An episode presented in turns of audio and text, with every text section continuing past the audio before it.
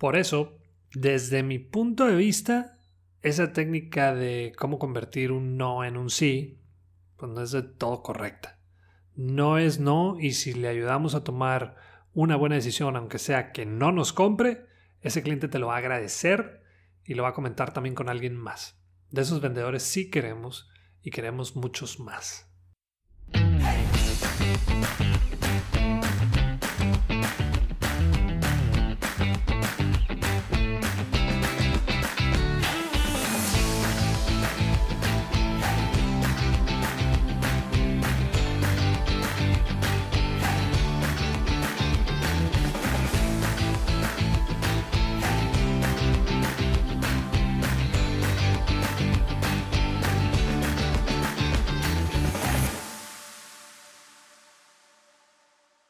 Este es el episodio 33 de Bueno, Bonito y Valioso. Yo soy Daniel Rodríguez de la Vega, conferencista internacional, fundador de Creces y host de este podcast. Hoy tenemos un buen tema, de esos que tal vez van en contra de lo preestablecido, de lo que se ha estado haciendo durante mucho tiempo en el tema de ventas. Hace como una semana una persona me manda por mensaje directo en Instagram un podcast sobre ventas.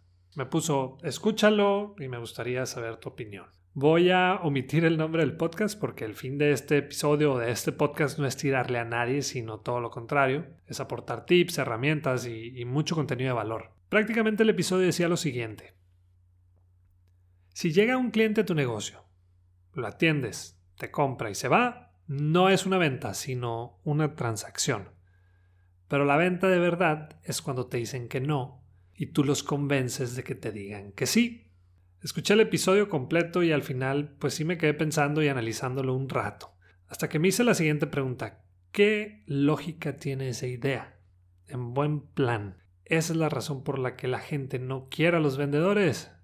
Es la razón principal por la que cada vez más buscamos el famoso do it yourself o hazlo tú mismo.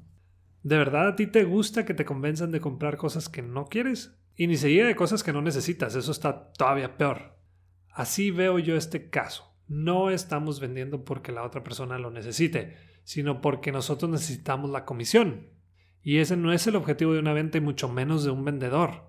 Hay mucha diferencia entre aceptar un no y descubrir una objeción del cliente. Sí, te lo voy a explicar con un ejemplo. El otro día recibí una llamada del banco y era para, para ofrecerme un seguro de gastos médicos. No lo interrumpí porque empezó con muy buena actitud y bueno, no quise hacerlo sentir mal ni cortarle su, su buena actitud, ¿no? Su última frase antes de, de que hablara yo fue, ¿quiere que le active el seguro? Y yo, no, no, no, espérate, no, gracias, pero ya tengo. Ah, entiendo, señor, pero mire, este no es un seguro común y corriente, sino que te ofrecemos esto, esto y estos otros beneficios. ¿Qué dice? Muchas gracias, le dije. La verdad es que ya tengo un buen seguro y este pues no lo quiero. Señor, deme una buena razón por la que no quiere este seguro. Ahí sí ya me empecé a molestar un poco y la verdad es que me tardé. Pero como me dedico a esto, pues ya saben que en varios casos sigo el rollo y después los tomo como ejemplos para los cursos, capacitaciones o inclusive los podcasts. Gracias, le dije, y por tercera vez te digo que no lo quiero. Señor, pero deme una razón de peso. ¿Qué más razón de peso quieres que ya tengo seguro y que no lo quiero este? Yo sé lo que le digo, Señor. Se va a arrepentir de no tener este seguro. Pero le doy una última oportunidad. Ahí sí ya no me quedó más que reírme. ok, le dije, ahí sí ya leí las gracias, colgué y listo. Analizando el caso, esa persona nunca hizo preguntas inteligentes, de esas que te dan información de valor para que puedas ayudarle a esa persona a tomar una buena decisión. Aunque esa respuesta tenga a veces que ver con un no hay personas que no necesitan nuestro producto o servicio, que no son nuestro cliente ideal, que no encajan con nosotros, pero sobre todo que no les resolvemos un problema. Y todo eso está bien. La ética ante todo. Ya he dicho que no somos para todos también.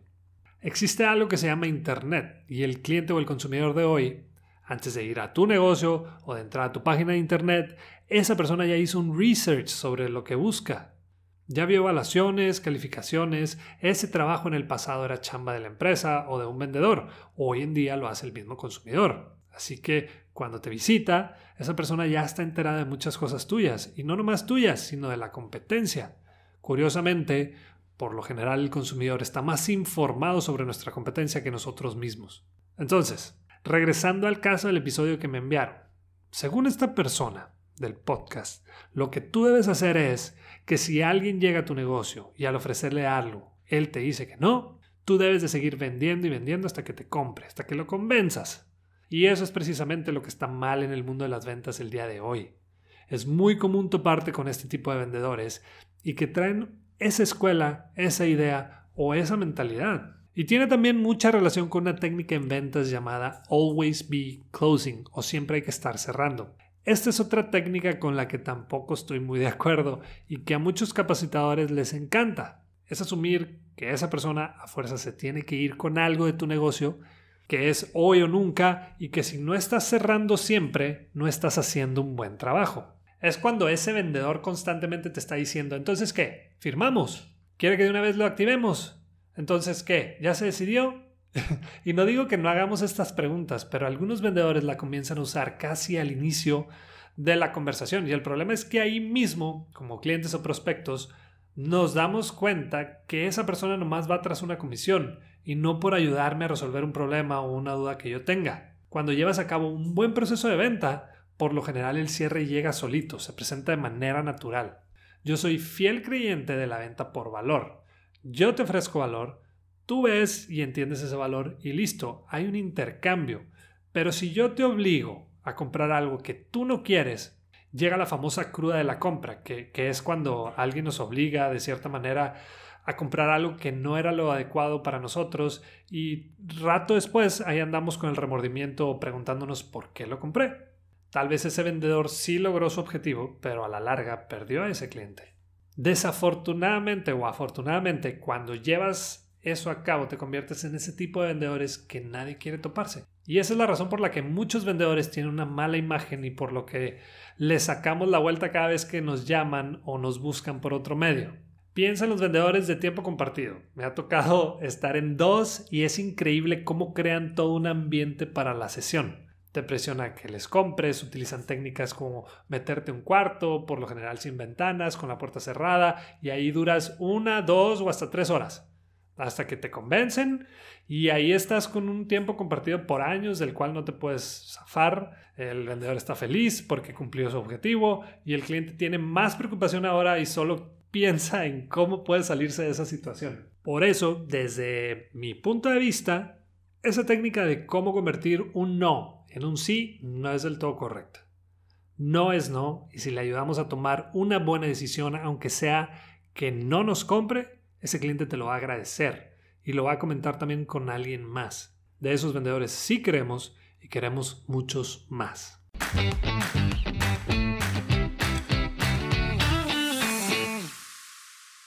Por cierto, si te cuesta mucho cobrar bien por tu trabajo, si constantemente te dicen ¿por qué tan caro? y no tienes una respuesta clara, o si quieres desarrollar un gran diferencial que te permita cobrar más por lo que haces, no te puedes perder el taller virtual y en vivo de Bueno, Bonito y Valioso.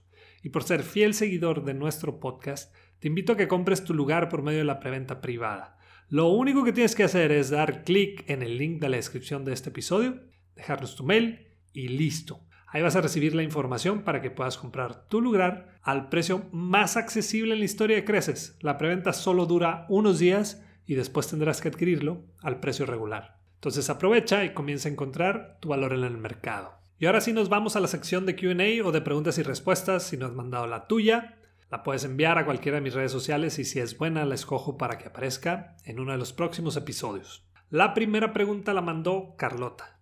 El año pasado me tocó verte en algunos webinars tuyos. ¿Por qué ya no has hecho?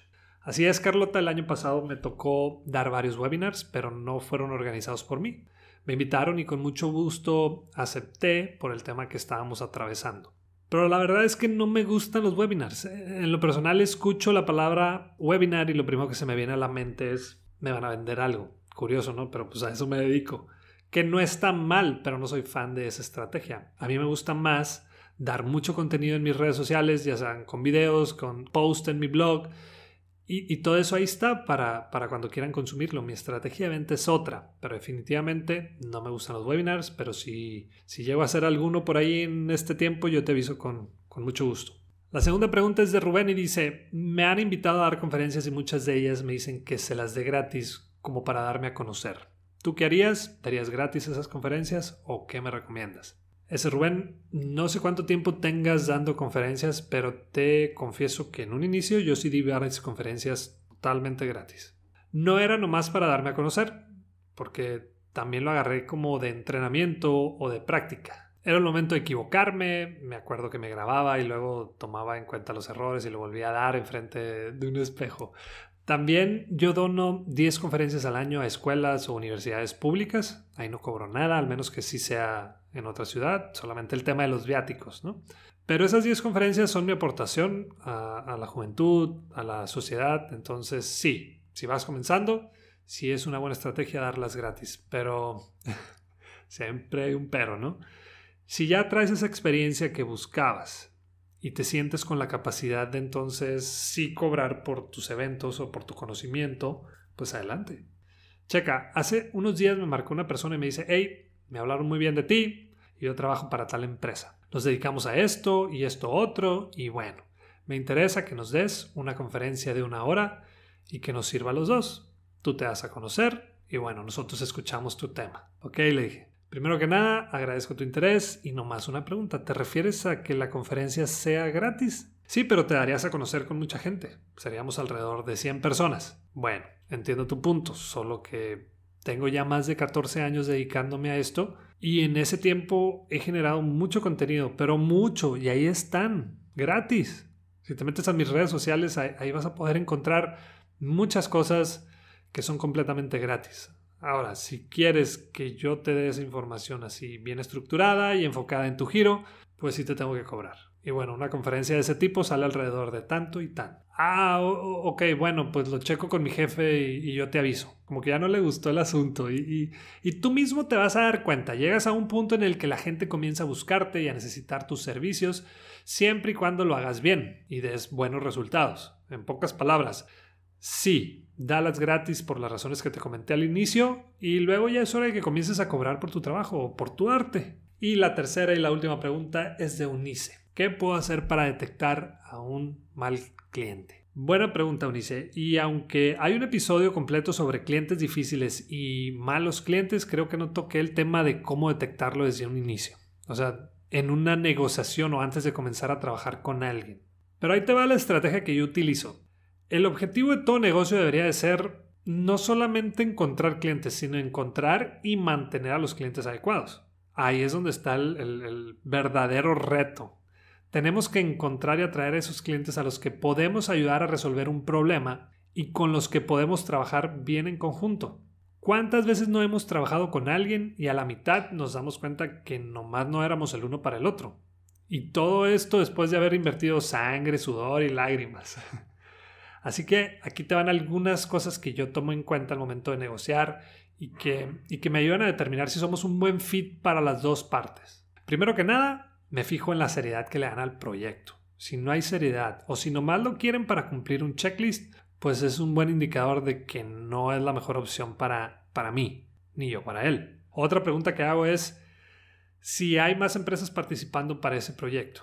Una vez me dijeron que había 23 empresas buscando quedarse con el proyecto y ahí, ahí solo me dice que esa empresa no es buena tomando decisiones o que ni siquiera sabe lo que quiere. Es decir, si, si están buscando entre tantos participantes, lo más seguro es que signifique que no hicieron un buen trabajo para quedarse con dos o tres opciones. Una vez una empresa me contrató porque querían incrementar sus ventas. Tenían dos años que habían caído, pero, pero medio gacho. Cuando les dije que para poder trabajar con ellos iba a tener que contar con información realista de ventas, o sea, números de sus ventas, ahí mismo me dijo el dueño, híjole, fíjate que esos números no te los voy a poder mostrar.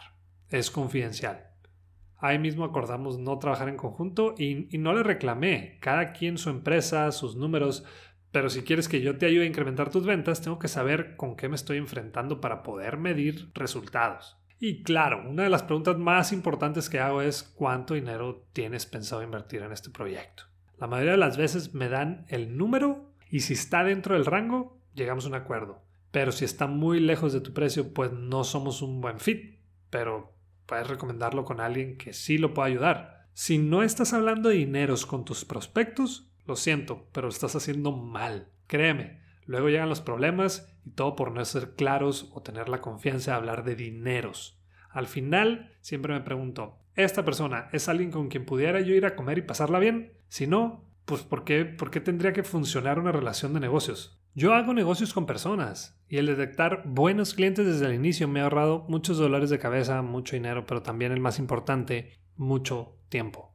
Pero bueno, estas son algunas de las cosas que yo hago y estoy casi seguro que te puedes, las puedes adaptar a tu giro y a tu experiencia. Y bueno, ya quedó el 33 y si no has escuchado el episodio anterior, de verdad te lo recomiendo porque estuvo conmigo Nick Spike y tuvimos una gran conversación sobre el tema de administración del tiempo y sobre la importancia de la confianza al momento de vender. Una vez más, quiero agradecer a esas personas que mandan sus mensajes con agradecimientos, también con recomendaciones y con sus preguntas para el siguiente episodio. Realmente los tomo en cuenta. Por último, si te gustó el episodio, compártelo con tus conocidos porque estoy buscando llegar a más personas y empresas para que puedan encontrar su propio valor en el mercado. Además, por lo pronto es la única manera de poder seguir creando contenido en esta plataforma y de poder seguir teniendo invitados que aporten a esta comunidad. Y la próxima vez que te digan por qué tan caro, muéstrate de acuerdo y acepta lo que vales con dignidad y seguridad. Si quieres saber qué contestar después, no dejes de escuchar bueno, bonito y valioso.